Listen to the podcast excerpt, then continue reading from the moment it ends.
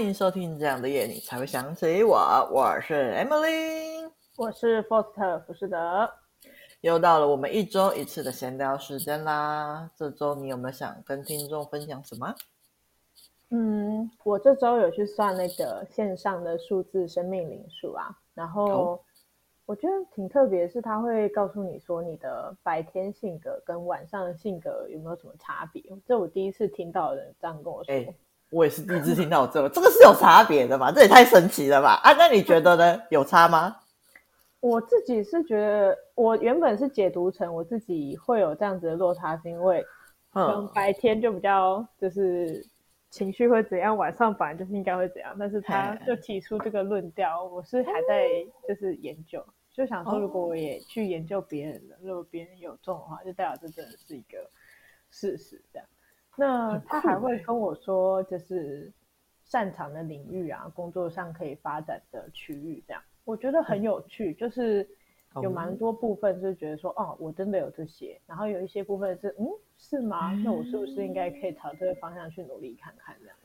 天哪，那如果大家一样对生活有点迷惘，或者希望自己可以更确定自己的性格优点缺点啊，工作可以往哪个方向，这都是可以去往这个方向去。就是找找看这样子。了解。啊，你生命点数是多少？一呀、啊。一啊，我是九。一有什么特？哎，一有什么特别的吗？有可以跟大家分享的吗？它还有分成你是怎么加成那个一的又分，因为我是二八一零一，然后它每个都好分，然后我的是代表光。所以其实他说我是可以把我的光芒带给周周边的人，我是可以疗愈周边的人的人格特质。天哪，很酷哎！好，我决定下播之后跟你要这个算命师，我实在太好奇了。我就觉得，哎，这个部分他讲的蛮准的，就是你是一个光的部分，我也有感受到。然后我那时候就呛他，我就说，可是我呛他，呛屁！我就跟他说，我最近很抑郁，我觉得我不是光了。哦、然后他就说。光就会有阴影，然后想说干，这跟你讲，好了没有吗？我就是想呛呛他，可以啦，啊，太好笑，但是我还是觉得很有趣啊。OK，那听众们如果有兴趣，可以就去找生命灵数这个东西，这是我第一次听到，真的是很有趣。虽然说我知道我是九，但是我第一次听到什么白天性格啊。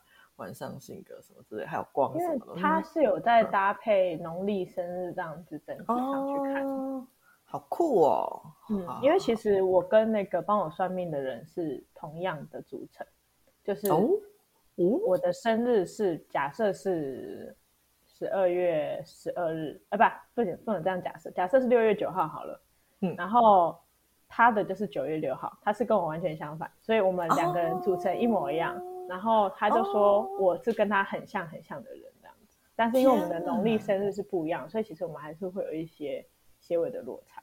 哦，所以就是看国历也看农历就对了啊。嗯，对啊。然后主要是，嗯，因为他跟我算完之后，他隔一天还有在就是传来跟我补充还有什么东西，嗯，就是可以注意或者是加强。嗯，然后我就去跟我。跟我分享这个算就是巫女的人，就是讲这件事情，嗯，然后我朋友就说，为什么我这么特别，只有我有这种就是 bonus，他都没有，我也笑死，而且我觉得你常常有 bonus，我觉得你像你之前去算什么塔罗牌，我觉得那个塔罗好像跟你聊了快一个多小时吧，我觉得这这这这这，然后他好像才算我十分钟还是二十分钟的钱。对呀、啊，你跟上面师聊，我觉得都有很多 bonus。我觉得，单纯就是比较适合面对面跟人家聊天啊，很会拉低赛的类型而已。对啊，我觉得很喜欢跟你聊天就对了。可以，可以，可以，很棒。好，那就是那我的部分就是，原本我今天闲聊只打算要分享，就是上礼拜血流成河事件，但是万万没想到，录音的前一天，也就是昨天。我又做了一件蠢事，我真是很无言。那事情是这样的，就是我上个礼拜就是预约了星期一要去看医生，就这礼拜一嘛。那星期一下午还特地请了一个小时前往医院，结果到了之后我就发现，哎，奇怪，医院的名单上面怎么没有我的名字呢？然后我就再看了一次我手机的讯息之后，发现，哎，我约的是下个礼拜一。我直接心死啊！然后我就打电话给 Foster，跟他讲这件事情，然后接着那个东西习惯了啦。好，好了，我也习惯了啦，我只是还是会有一点反应啦。然后讲完之后，就拿顺便拿东西给 Foster，之后就回家了。然后这原本就是到这边结束，然后结果就是那个昨天就是哎，我那个什么，就是我闺蜜就是那个。就是在我们要录音的前诶前几个小时吧，就打电话，因为这个医生是我闺蜜推荐给我的。那我闺蜜是礼拜二要去看医生，然后她在录音前夕就告诉，因为我们是礼拜二要录的，然后录音前她就突然密我说，她差点去错，他就他差点也去错日期了，因为他是约礼拜三，然后他以为他是礼拜二要去。如果我闺蜜也跑错去看医生的话，我相信那个护士会很哭。我，说为什么？到底是为什么？每天。都有病人记错日期，而且这个两个人还认识，有够烦的 啊，受不了！好了，这这其实是不太重要的事情，就是我平常的犯蠢日常来跟大家分享一下。那接下来我想要讲的就是上个礼拜血流成河的事件啊。那这件事情刚好跟雷神破爆发在同一天，那因为雷雷神之锤太震撼了，所以可能比较少人注意到这个是。游戏圈子里面的事件，但是我实在是很想提，因为这也不算小。如果是游戏圈，应该多多少少大家都会知道，就是橘子公司它就是把事情处理得很烫。那哎，不瞒大家说，我会知道这件事情，是因为就是我最近最新的兴趣是在看游戏直播，所以我追了非常多的游戏实况主。那这个就是今天就先不聊这么多，下集再跟听众分享。好，这集就先着重在那个血流成河的事件里面。那不知道大家有没有注意到，就是前阵子八月底有个蛮有名的新闻，就是知名的游戏实况主丁特，他在直播中抽那个稀有道具，然后总共砸了八十万台币，但是没有想到说，就是他抽了一百七十五次，但是只有成功了四次。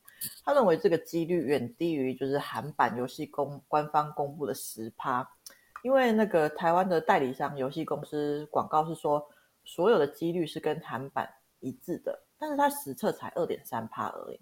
那之后他打电话给官方确认说这个情况之后，官方是等了三天之后才回复丁特说，他公告的几率是与韩版是一致，但是不包括活动制作哦。然后接着官方马上修改那些误导玩家的公告内容，就是他也没有公告说活动制作是跟就是有特别不一样。那我觉得这波操作实在是很厉害，就是被发现了之后，他们才去做修改。那接着几个月过后，就是八月底之后，再过几个月，就是到十二月嘛。然后就是官方在十二月十七号，就是发新闻稿指控，就是说丁特他散布了不实的资讯，诋毁他们，造成他们的商誉受损，然后要对他提起民事诉讼。哇！就是玩家花自己的钱，然后就是全程直播测试游戏机制，然后发现有问题，然后就不能够提出疑问，然后就是他自己的公司出了问题，然后不但不解释说为什么会有这个问题，然后还反过来就是要提告我对这个提出问题的玩家要告他，我觉得这个公关操作实在是很厉害呀。那其实除了这件事情之外，就是这间公司就是橘子，他之前还有很多。不良的事迹可以讲，但我们这一集就不多说了。之后如果有机会，我再为大家讲解。但是我觉得这次他们应该是亲手把自己推入火坑，因为就是那个玩家他的那个实况直播组，他的证据其实都蛮齐全的，所以我蛮期待他们的后续发展的啦。嗯哼，Yes。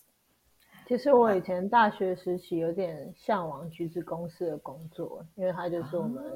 就是相关科系可以去做的行业，但是后来就是听到他的薪资，其实，在业界算是比较低的，然后就默默放弃了。天哪，他们赚很多钱的感觉，为什么可以比较低啊？太神奇了吧！就是对啊，然后这次新闻，不管是一开始更改掉那个公告，还是后续干脆为了公司形象然后提告，我觉得很多企业其实都会干这种事情。只是说有没有浮上台面，有没有成功而已啊。嗯嗯嗯。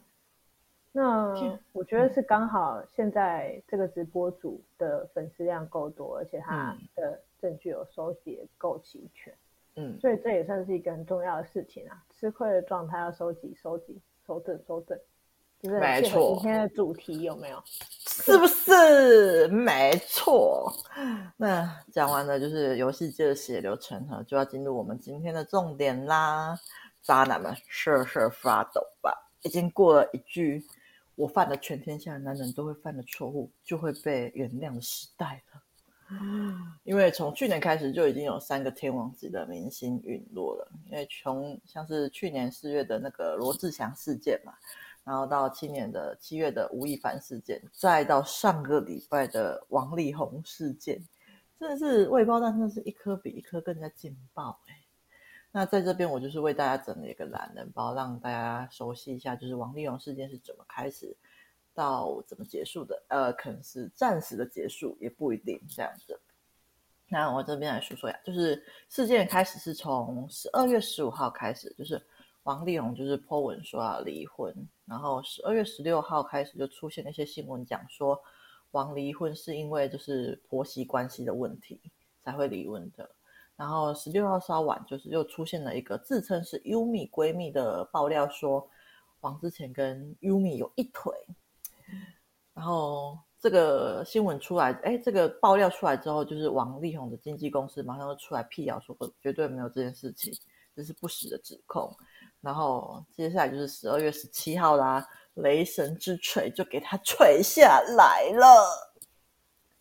那他第一锤的文章有呃，因为文字那个太多了，所以我整理出十二个，诶，十五个重点。那第一个就是说，李他会写这封信的关键是说，因为王力宏跟他说，就是由他来发言，他会保护他们。但是当那个李被媒体写成就是离婚都是他跟他婆婆的问题的时候，王却选择沉默，因为他说他不会再出来做声明。可是，在同一时间爆他爆出劈腿事件的时候。就是优米的丑闻的时候，却立刻让经纪公司 po 文反击，完全不顾及就是李，就是只想要他自己，所以我那个李才会出来就是讲这件事情。那第二点就是文中他有提到说，呃，王力宏是因为很喜欢小孩，所以他们才会在五年内就是生了三个小孩。那第三点就是结婚后就是李被他的家人羞辱啊跟冷暴力。那第四点是他们婚前有签署那个婚前协议。就是说要保护王的财产这样子。那第五点是王因为无法摆脱他家族的控制，所以就是在婚后就是借助李的手让他扮黑脸，然后王自己扮白脸这样子。那第六点就是他十六岁的时候就跟李有认识，然后跟他有暧昧这样子。那第七点就是在有女友的状况下，就是他们还没他跟那个雷神还没有交往的前，就是还有又有领女友。然后在半夜的时候，半夜两点的时候打电话给呃李，问他说要不要去陪他睡觉。然后他拒绝了之后呢，就改约到外面去聊天，聊到早上这样。然后第八点就是他们发生关系之后，就是王说他还没有准备好要进入一段关系，就是还没有想要负责任啊。那第九点就是亲口有跟李承认说他有炮友这样子。那第十点就是在一起呢，呃，在一起后。他们的婚前，他还跟那个炮友一有联系，然后演唱会结束不回家，跑去跟炮友一狂欢庆祝，然后还一起拍，还有那种呃胸部有贴到他的照片，然后并他很他也很热情的回应炮友一这样子。那第十一点就是，除了炮友一之外，就是他结婚后还跟一个有已婚，然后有小孩的炮友二言语暧昧，并且跟炮友二。一起联呃合伙骗她的老公才能够见面这样子，然后李拒绝就是邀请炮友二来到他们自己的家里办圣诞派对，然后还被王情绪勒索说之后都圣诞派对都不要办了啊这样子。那第十二点呢，就是婚后他们就是那个王力宏就是持续出轨嘛，那有舞蹈老师啊跟一些女性友人之类的。那第十三点就是他有记录招妓的特征的习惯。而那些那个招妓的特征都跟身边的工作人员有一点类似，这还是蛮可怕的。然后第十四点就是离婚的理由是王说他如果未来遇到喜欢的女生，不希望对方会被说成是小三，受到委屈。那第十五点就是小孩的生日都缺席啊，然后重要的节日也都缺席。那十七号雷神破完文之后就是。每个乡民就开始寻找文中各个小三的蛛丝马迹。那最有名的就是就是徐若瑄跟优米嘛。那徐是因为说李在文章中提到，就是明知违反法规也要飞奔去他家找他聚会，那就被广大网友认为就是今年九月王力宏违反那个自主管理，然后与徐若瑄还有一群好友聚餐的事情这样子。那 Umi 呢，则是十六号的时候就有自称是闺蜜的人出来爆料说。啊、呃，王力宏婚前跟婚后都与那个 Umi 有断地下情。那后续网友也找到很多线索，感觉跟 Umi 很吻。那说到这边，你是怎么看待就是雷神的 po 文啊？看到这个第一篇文章的时候，你有什么想法吗？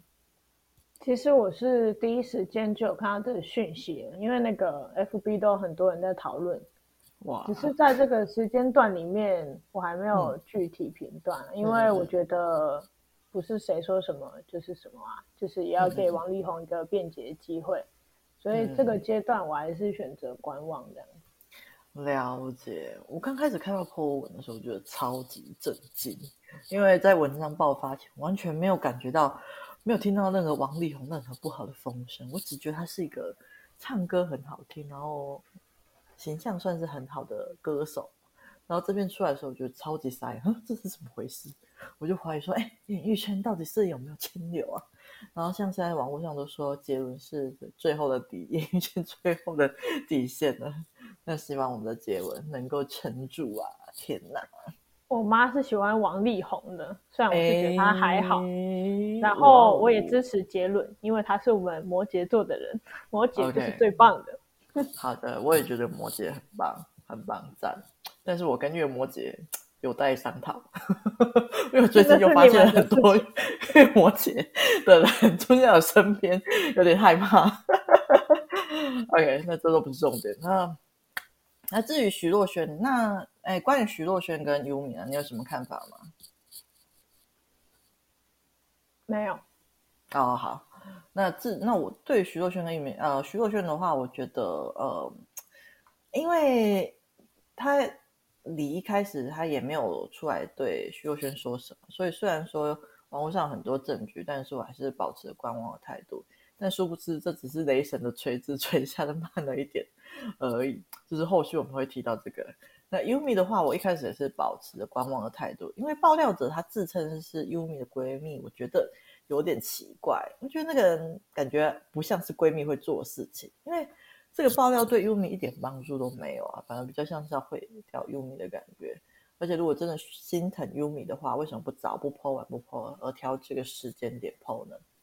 而且感情是很私人的事情，如果他自己都没有出来说什么，为什么也需要闺蜜来代剖呢？所以在雷雷神锤他之前，我也是保持了观望态度，并没有完全相信这件事情。嗯。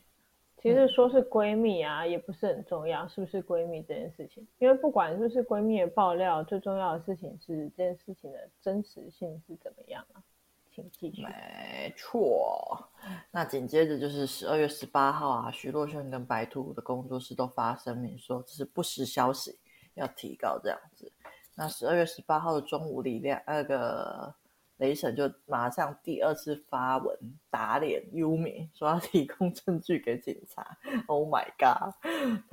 然后十二月十八号晚间，然后徐若瑄又发了第二次的声明，然后请力宏快点出来解释，不要再多了，因为已经影响到很多人了。这样，然后很夸张啊，没错。然后再晚一点，就是王爸爸就是发了一封手写信，然后跟王力宏反台这样子。那王爸爸手写信的重点就是，第一个是就是他说的王和一位女子在一起，他说是当时是月事后一周，然后两周后他告诉丽红怀了他的孩子。这边我要先吐槽，到底是谁会跟自己的公公或是爸爸讲月事的事情？这不是很尴尬吗？到底在讲什么？嗯、然后后面王爸爸就接着说，起先他说那个李说不用担心，他会独自带孩子。但是又很快的改口说不结婚，他会爆料摧毁力宏的事业这样子。那我就觉得说这个这整他讲这件事情那个时间实在讲太巨细靡遗了，反倒给人一种很不真实的感觉，有点像是刻意要引导带风向的样子，就像是月是一周两周后，这实在是嗯很怪这样子。那第二点就是王爸说他是唯一赞成他们结婚的，因为他觉得必须要保护孩子。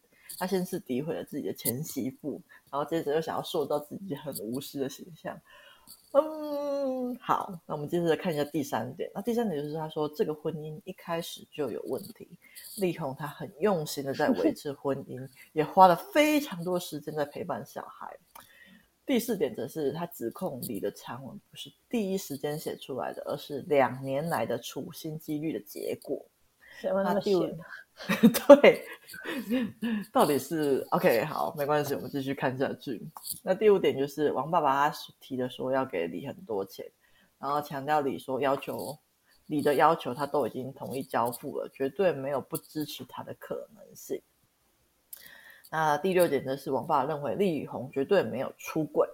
第七点认为力宏绝对不是败类，他们的孩子也不该被灌输这种印象，这样。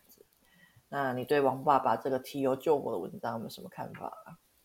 嗯，我比较喜欢正反两方论断去做主轴，所以你可能把女方的论点跟观众也一起讲解完，我再一次讲我的观点好了。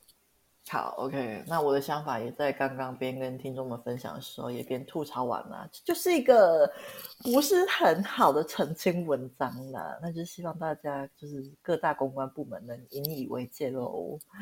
嗯，十二月十九号就是李就是第三次发场，就是打脸王爸爸，然后他同时有晒出就是王力宏有联络他的简讯协议，说要给李房子。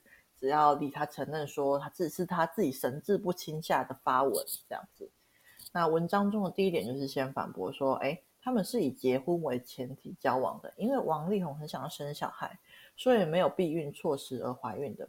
那一开始怀孕的时候，王很开心，可是，在王跟家人讨论完之后，就是王却提出了就是要堕胎或是生下来这，但是不结婚这两个选择。可是李却李就提出，哎，要么结婚，或是他自己生养这样子。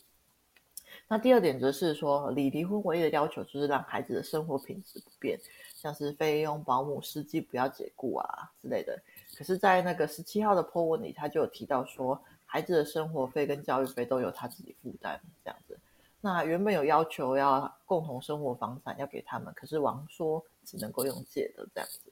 那第三点就是。啊、如果七年来就是只有痛苦跟地狱的话，这怎么会有第二个跟第三个小孩呢？这是反驳王爸爸说的话。然后，二零一九年的小巨蛋演唱会后，是王开始想要离婚，然后李就是跟他协议说，就是让他自由的过他单身的生活，然后希望能够挽回这段婚姻，就是没有那个王爸爸讲那么夸张这样子。那第四点则是说王力宏。与孩子只有偶尔的视讯，然后圣诞节已经三年不在了，然后孩子们的生日也常常缺席这样子。然后第五点就是说，他的长文是一个人一字一句写完的，绝对没有处心积虑。那第六点就是说，哎，王爸王力宏出出轨的话，他也不会告诉爸爸，然后招计划招妓的话，也不会告诉爸爸，好吗？然后第七点则是说，他也不觉得王力宏是败类，他只是做错了一些事情而已，希望他改正就好，这样子。然后最后他就是要求王力宏在下午三点前公开道歉，道歉，否则他会寻求法律途径对王力宏跟王爸爸提出诽谤的告诉，这样子。其实听这些正反两方讲话还蛮冗长的啦，不用那个。对啊，我用女生的回应来，嗯，只是打脸父亲哈，因为我也是听完觉得女生的比较有论点逻辑，嗯，是啊。那一样是刚刚你说的，就是第一点，他们原本是怀孕的时候，丽红很开心嘛，但讨论之后的结果就是生下但不结婚，对，或者是堕胎。那我觉得说，王爸如果刚刚说他支持结婚的话，所以原来支持结婚的部分是要先堕胎，是不是？那真的是挺支持的啦。然后呢，第二点的部分是，嗯，之前那个数亿台币要求生活费两位费用啊，一位保姆专用司机，然后李是表示说自己唯一的要求就是生活品质不用改变嘛。那。嗯前几天的声明中，他也有表示说一毛钱都不会拿，连孩子的开销都会自己去付。那当时看到的时候是觉得这部分的回击很帅气啊，但也会有一些网友会疑惑说：“那你不是要钱，那你到底是要什么？”那我个人是觉得他要的就是一个公平正义吧。对啊，是他。嗯嗯，嘿，因为因为前面其实他，因为我觉得他前面有讲说他会出来讲，是因为就是说，就是。他的抹黑他都没有，他就是王都没有出来帮他做解释。那如果他保持沉默的话，那是不是外界都会认为都是他的错，离婚都是他的错这样子？嗯，所以或许这可能是他出来的一个理由这样子。那王力宏的父亲他有说，七年的痛苦包括两年地狱式的生活，地狱式的生活。嗯、那如果是。这么这么地狱的生活，还会有第二胎跟第三胎，到底是女生在怀孕还是男生在怀孕呢、啊？女生怀孕比较痛苦吧？我们实在是不太懂哎。就是所以现在第二胎还情有可原，所以第三胎是是男生被硬上吗？还是这样？依照生理学来说，不太符合逻辑啊。嗯嗯嗯。可是嗯，就是我想要补充一下，就是你讲到男生被印印上，在生理学上不符合逻辑这件事情。但我完全认同说你前面说那个七年生三个，然后说都很痛苦，这是不合理的事情。我也很认同你的吐槽，觉得王爸反驳实在是很无力，这样子很无言。然后只是我想要补充一下，因为现实男生中其实也是有可能会被性侵的，因为之前有出现一些男生被印上的案例，所以我觉得这边还是要提醒一下男生，就是也要懂得保护自己这样子。可是针对就是王跟李的情况，我觉得也是不存在被强迫的可能性啊。如果只有一个就算了，可是都已经生到三个了，哎，那婚姻不幸福，然后生三个，这实在是超级不合理的。对啊，被印上还有第三个的话，这也是广大网友诟病的一点啦。没错。接下来就是那个父亲，他是有说力宏每天花几个小时。本人和孩子同在，这是什么样天大的谎言啊！王力宏通常视讯只会留五到十分钟，圣诞节已经三年不在，孩子的生日也很常缺席，这些都是事实。那我觉得很多事情用嘴巴说都很容易啊，要看有没有实际行动。既然你实际行动是这样子，那为什么要造谣呢？就是你至少要说一些是事实的事情吧。对啊，真的。那接着是就是。嗯，他那个王爸爸是说他是花了两年处心积虑去写这些东西，那我觉得这一点蛮令人不齿的啊。因为老婆如果不是公众人物，所以就觉得可以去牺牲掉老婆无所谓的话，然后要让王力宏可以继续赚钱当金鸡母去 生前的话，我就觉得很幸好，就跟之前我节目上说的那样吧。我活在一个幸运的时代，就是自媒体很发达，嗯、已经突破以往媒体的框架，可以让这些丑陋的嘴脸借机由社交平台让大众知道真相。嗯嗯嗯。然后王力宏的父亲在文章中有说，力宏在此期间没有出轨之事，我就觉得，呃，呵呵，就是我觉得他老婆说的才是对的，人家 谁出轨会告诉你，哎，我出轨了，爸爸，或者是我着急，爸，我现在几点，我要叫叫女生来。这实在是，然后这时候我就想起罗志祥妈妈当初在拜托周扬青放过罗志祥的事情，我就觉得别人家孩子是不是都死不完啊？真的，唉，无奈。那对啊，那观众可以两边的论述都听看看啊。我觉得如果不是受到很大程度的不公平，理、嗯、应该也是不会出面啦。目前我的观点是这样。嗯嗯嗯，没错。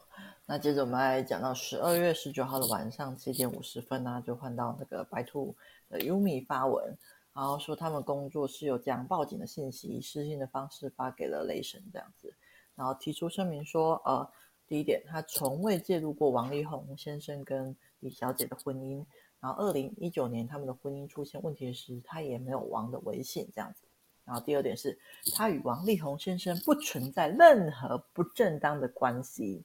他是跟王力宏结婚前正式交往的女友，然后在二零一二年他二十岁的时候就跟王力宏交往了，然后也有分享过亲密照片。然后王在二零一三年十月的时候跟他说，他跟李小姐认识，想要跟他交往，所以他们才分手。然后接着指控里说，呃，说的消指控里说的消息是他们交往时候发生的事情，并且呃，并在他跟李，哎呃，并不是他在跟李交往后才发生的。这边就是暗子里在带风向啊，这样子。然后第三点是他没有要蹭热度，如果要蹭的话，就是应该要在他们结婚的时候就公布了这个消息。那第四点呢，则是就是合照的时候是二零一三年五月的时候拍的。然后，二零一五年的时候，他说他们已经互删微信好友了。然后会在二零一五年 po 出来，是为了气当时的男朋友。那第五点则是曾经爆料的人是假闺蜜，因为知道他们在交往的时候只有王力宏，然后雷神跟他自己，然后可能还有一些少数的人这样子。然后第六点是十八号的报警是为了澄清自己，并不是为了对号入座这样。然后第七点就是希望王先生跟李小姐可以尽快的协商解决好家务事，不要再牵扯其他更多的人进来了。那就是在 Yumi po 完文之后啊，就是四十分钟后，李马上 po 文反击，锤爆他。他放了放上一张照片，就是打脸他的声明说，二零一五年他们互相微信好友是因为之后他们都改用 WhatsApp。然后优米还特地换上裸照的头像，这样子。然后他附图上面是写说，二零一五年八月六号晚上十一点的深夜时段。OK，然后再就是再晚一点之后，就是大概十点半吧，他又发了又那个雷神又发发了一篇正式的文章，回击那个优米的文中的各项声明。第一点就是说，呃，他说。王力宏从来没有跟他说过他跟优米认真交往。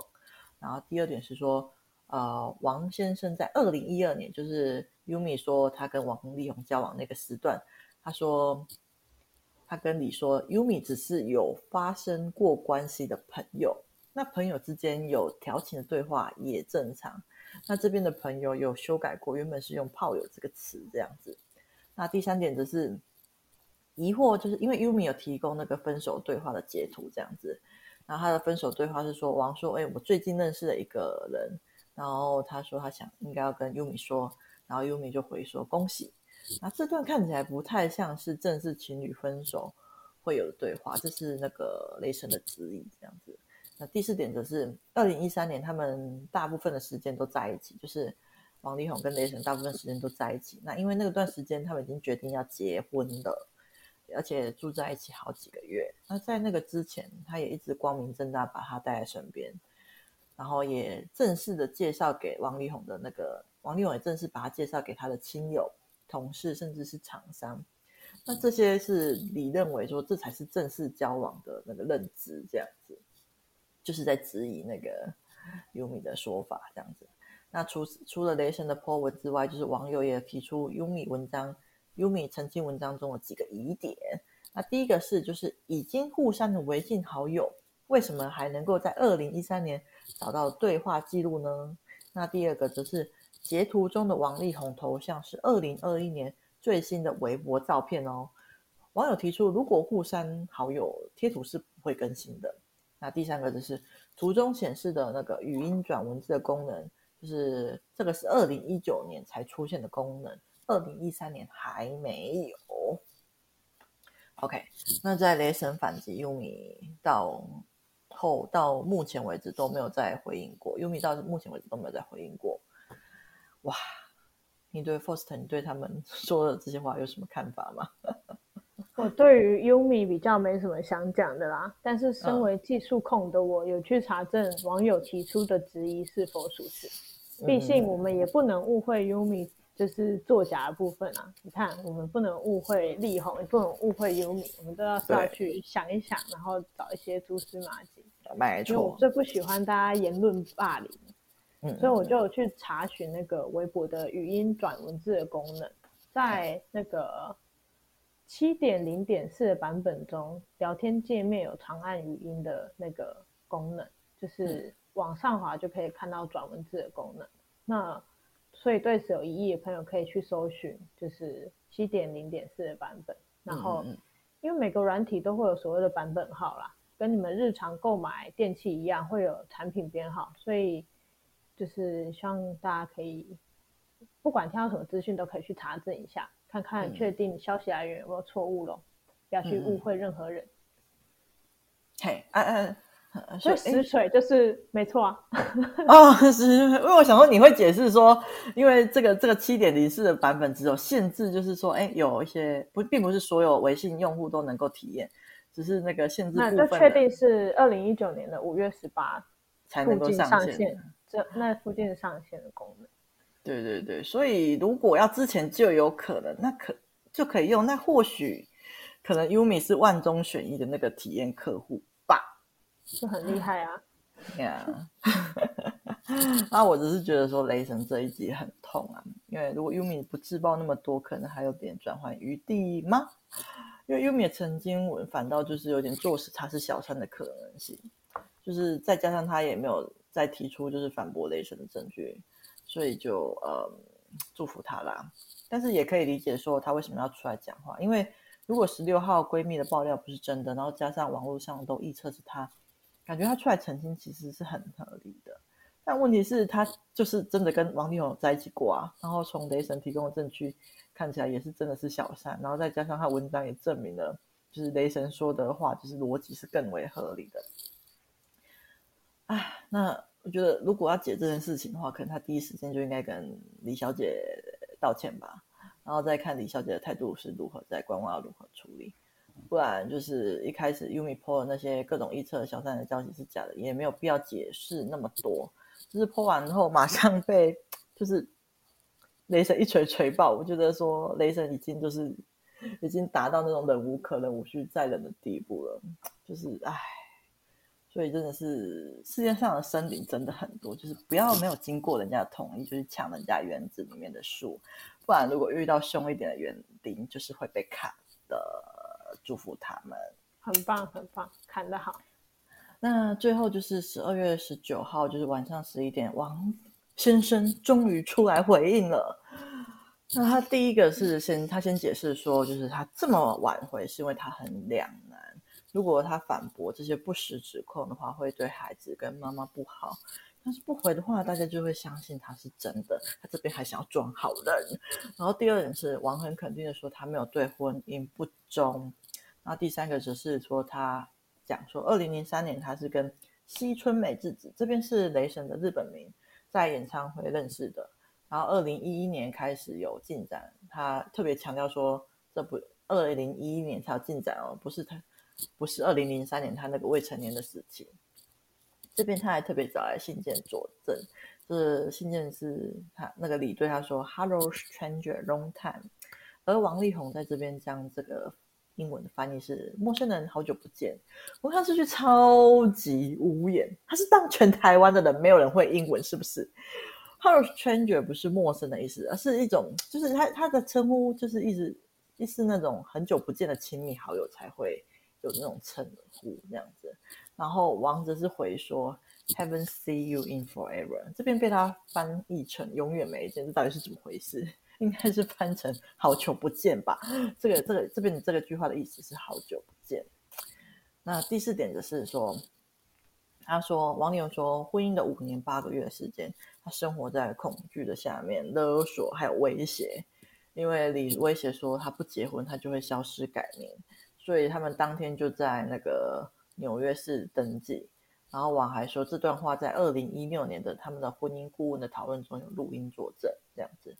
那第五点则是说，呃，因为他们的婚姻一直有问题嘛，所以他们就从二零一四年就开始看那个跟婚姻有关的那个心理医生，然后看了五位针对婚姻的心理医生之后都没有好转。那第六年，第六点就是二零二零年开始谈婚离婚。那你就说，那个他这边就指控你说，如果不配合那个王力宏不配合他的要求的话。会告诉媒体要毁灭王力宏的事业。那王说那个调解员有录音档，但是他自己本人还没有听过哦，这很神奇哦。一般人要出来做声明的时候，不是会准备好再说出来吗？到底是怎么回事？唉，那第七点、一点都没有想要替自己说话的意思吧？到底有没有？我笑死。那第七点则是就是。他说他指控那个李开始要了两亿人民币，那最后双方是签订了一点五亿人民币嘛？他到底有没有在看李的那个声明书啊？唉，那最后是第八点，他说公开发声是因为这是唯一一个可以跟李说到话的方式。那第九点则是就是对牵扯进来的朋友还有王爸王妈道歉，这样子就是完全就是这整篇文章都没有对李道歉，他只有说对他感到很遗憾而已，就是没有达成他心目中想要的样子。Oh my god！然后最后他说的就是他的文笔没有李雷神的好，然后可是正如他前面所提的，他之后会再一一回应他。写的五千字长篇的不实指控，所以他还没有回应完，他之后会再站出来，是这样子。那接着就是到了他回完之后，就是到十月二十号的凌晨一点半啊，这是雷神的第六次锤爆王力宏。那他第一点是说，针对王力宏的那个，他说没有对婚姻不忠，对他提出了质问，说啊，他期待他的一一回复这样子。那第二点只是回复他们，二零零三年就是在演唱会的时候认识，然后王说他们二零一一年才有再继续有联络嘛，可是他们十年之间有游车、吃寿司、看电影，还有生日派对什么有的没有的，这边都有一些朋友可以作证，就是这边就是打脸。然后第三点就是财产分割的部分，就是呃雷神他确实有放弃赡养费的声明，然后各自双方原。本名下的财产并不属于离婚分配的财产，这边是呃王力宏提供的，他有提供那个呃离婚的那些声明，他的截图里面都有写到。然后只是这些是英文的，他自己就是这些是证据诶，他自己提到截图讲的是这些，然后他自己把它翻成另外一些话，他是以为大家都看不懂英文是不是？我真是太佩服了。然后你就是唯一，他说他提到说他唯一有谈到的费用是他希望就是孩子们的生活费跟教育费，以及现有工作人员不要解雇这边这样子，但是他后来也都放弃了这样子，他说自己处理就好了。那第四点呢，就是他提供心理师的专业分析，然后他有提供截图，那截图上面有提到心理师判断说，雷神才是长期被精神虐待、羞辱跟情感操控的人。那王力宏呢，他则是有性成瘾跟自恋型人格的问题。心理师说，那个王力宏会一直想要换这么多心理师的原因，是因为他想要找到一个会被他说服说，呃，他太太是个疯子的心理师这样。那第五点就是说，嗯、呃，雷神在提到说，如果是在智商过程有录音是违法的，这点就是没错，而且有可能是不实的回谤。然后这点是反驳王力宏说，二零一六年他们在婚姻的那个智商里面，他握有王说他握有那个雷神有威胁他的录音证据这样子。嗯，然后然后就是到了早上了，十二月二十号的早上，这次是第七次的。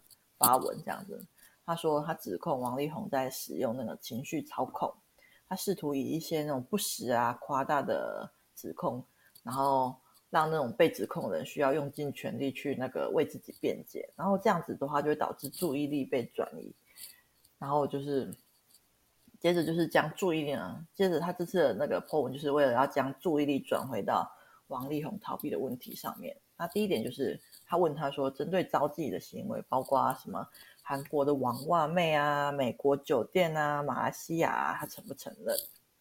嗯，那第二点是，婚前他就跟不同的朋友有约炮的习惯跟劈腿，问他承不承认？例如说，二零一二年、一三年，他是不是跟他还有孙小姐，就是优米同时交往呢？然后他是不是也同时约炮小魔回家过夜呢？然后是否有试图跟当时十六岁的小师妹出来当朋友呢？那这个小师妹也有出来讲一些些话，这样子。那大家有兴趣的话可以去查一下，到网络上都有。那第三点就是说，啊、他指控他说，王力宏说，他生完三胎后就以各种方式要胁迫他离婚，问他说，这是他做人的道德标准吗？然后第四点。他说，王力宏说他都有陪伴小孩，然后他就问他说，他有没有缺席小朋友的照顾跟成长的重要节日？然后他说，你就是他有欢迎他看孩子，因为王都说他不给他看孩子嘛。然后，但是他还让王装了远端操控的那个视讯机器人，让他可以随随时看小孩。只有说他希望说，只有说啊、因为李说希望他只有在一个人的时候看监控，可是被王力宏拒绝这样子。那第五点就是打了五通电话却不接，李说，哎，王说他是这是唯一可以需要透过媒体才能够联系到雷神。可是雷神晒出了截图证据，说他打了五通电话给王力宏，可是王力宏却不接。然后后来王力宏还指定说要一个指定的人加入对话才愿意说话，但是他最后依然不愿意跟那个李通话这样子。那第六点则是说，李有跟调解员确认过状况，并没有录音，所以他说代表说他说那些是不实的。然后离婚的事实是，就是王力宏威胁。那个雷神说，如果他不愿意离婚，他就会上法院诉请离婚这样子。那第七点则是指责王力宏在文中称呼雷神的日文名字，是想要挑起仇日的情节，并且就是王力宏也知道说这段这个日文的名字是一段让他感到很伤痛过往，可是他却选择用这种方式来伤害雷神。那最后就是希望希望那个王力宏。负起责任，好好出来面对，不要再躲在背后乱讲话了。这样子，那在雷神 PO 完文后的当天中午，没错，要进入尾声了。十二月二十号的中午，王力宏终于发了声明道歉呐、啊。那开头他先表示说，男人还是应该要承担起所有的责任。哎，不对吧？这是你应该承，你自己犯错，应该是你要承担起所有的责任吧？要乱讲什么？他接着就是把全天下的男人拉去跟他一起，不要每次都 在那边拖全天下的男人下水，好不好？乱七八糟的哦，那其实是为自己没有那个经营好婚姻、跟家人、还有孩子、还有李道歉这样子，然后说已经离婚的讨论过去就没有任何意义了，就是不要打算解释那些了，因为解释不过来，都是他的错，对，没有什么。也没有什么好解释的，我要快笑死了。然后打算暂时退出工作，然后陪伴你跟孩子，弥补这次的风波所带来的伤害，这样子。然后接着跟李温情谈话，说他们还是要共同照顾、抚养孩子啊。然后他他是那个雷神住的房子会过户到李的脚下，这样子。然后也会全程参与教育跟承担费用，然后为这件事情再次跟大家道歉。那到这边有这种落，终于落幕的感觉，但是万万没想到，还没，对，还没，天哪，没完没了。对，就是因为微博在十二月二十号又流出一篇，就是标题为“那个雷神公布范玮琪、徐若瑄、陈建州、王力宏四人的欢爱照片”，结果就是，结果那个，呃。在这边，哎，这边就是他后来雷神有出来澄清说，就是他有在微博发文 take 陈建州、范玮琪两人，就是他说了，据我所据他所知，黑人跟范玮琪都跟王先生没有不正当的关系，唯独没有 take 徐若瑄。Oh my god！那徐若瑄呢？天哪！我的天哪！这三天的讯息实在是超级无敌多啊！那这边最后再补充一下一个小小东西好了，就是因为这几天有很多就是非当事人的人被扫到那个台风尾，就是连多年前就是网络上的康熙影片都被拿出来讨论。那大家都在怀疑说郭世伦写的小本本是不是王力宏本人这样子？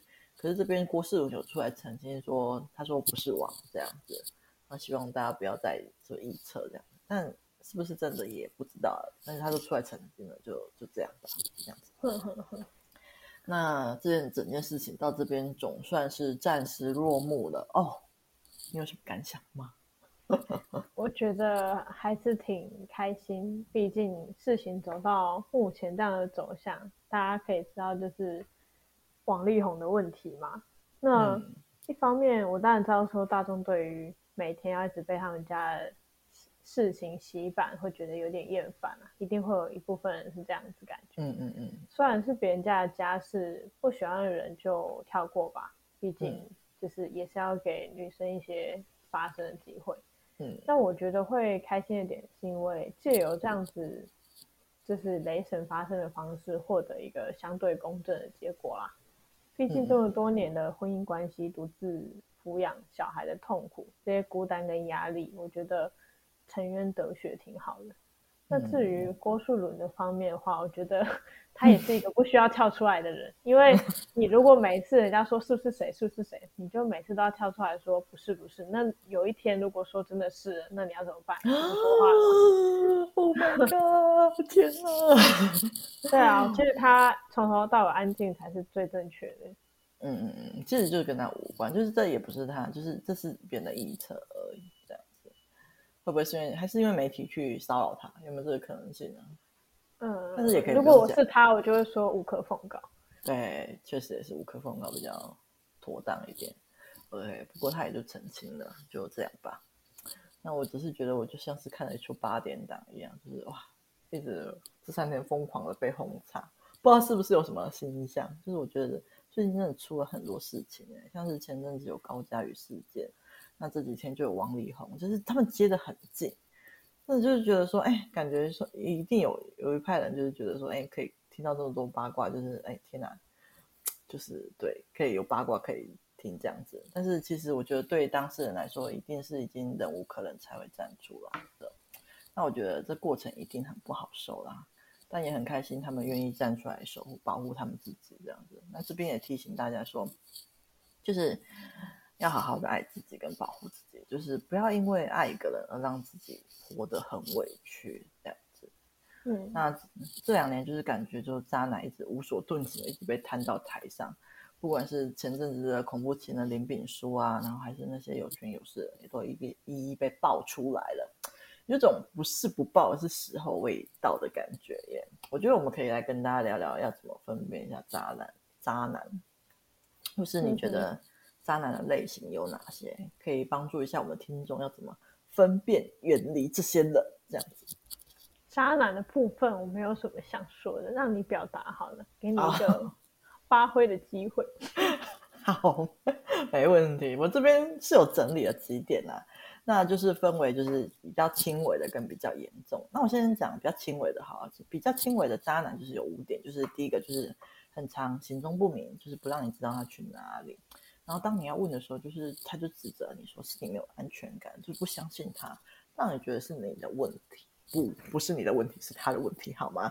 就是讲去哪里到底是有多困难的一件事情，是去什么不能讲的地方吗？除非你是就是五分钟、十分钟就问一次，那就算了。但是如果你就是偶尔问一下，然后他反应很激烈的话，那这很明显就是对方很奇怪啊。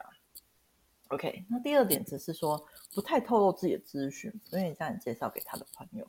或是询问他跟他一些有关的资讯的时候，他都打哈哈带过。到底是就是在一起，到底是为什么要弄得这么神秘的？到底是有什么可以就是严重到不能讲？尤其是一些很基本的东西，如果他不愿意透他自己的讯息的话，那很有可能就这个人就是有一点点问题这样子。那第三点就是。就是发生关系后才跟你说他还没准备好要进入一段关系哦。Oh my god！天哪，这种时候请你就是赶快马上跑走好吗？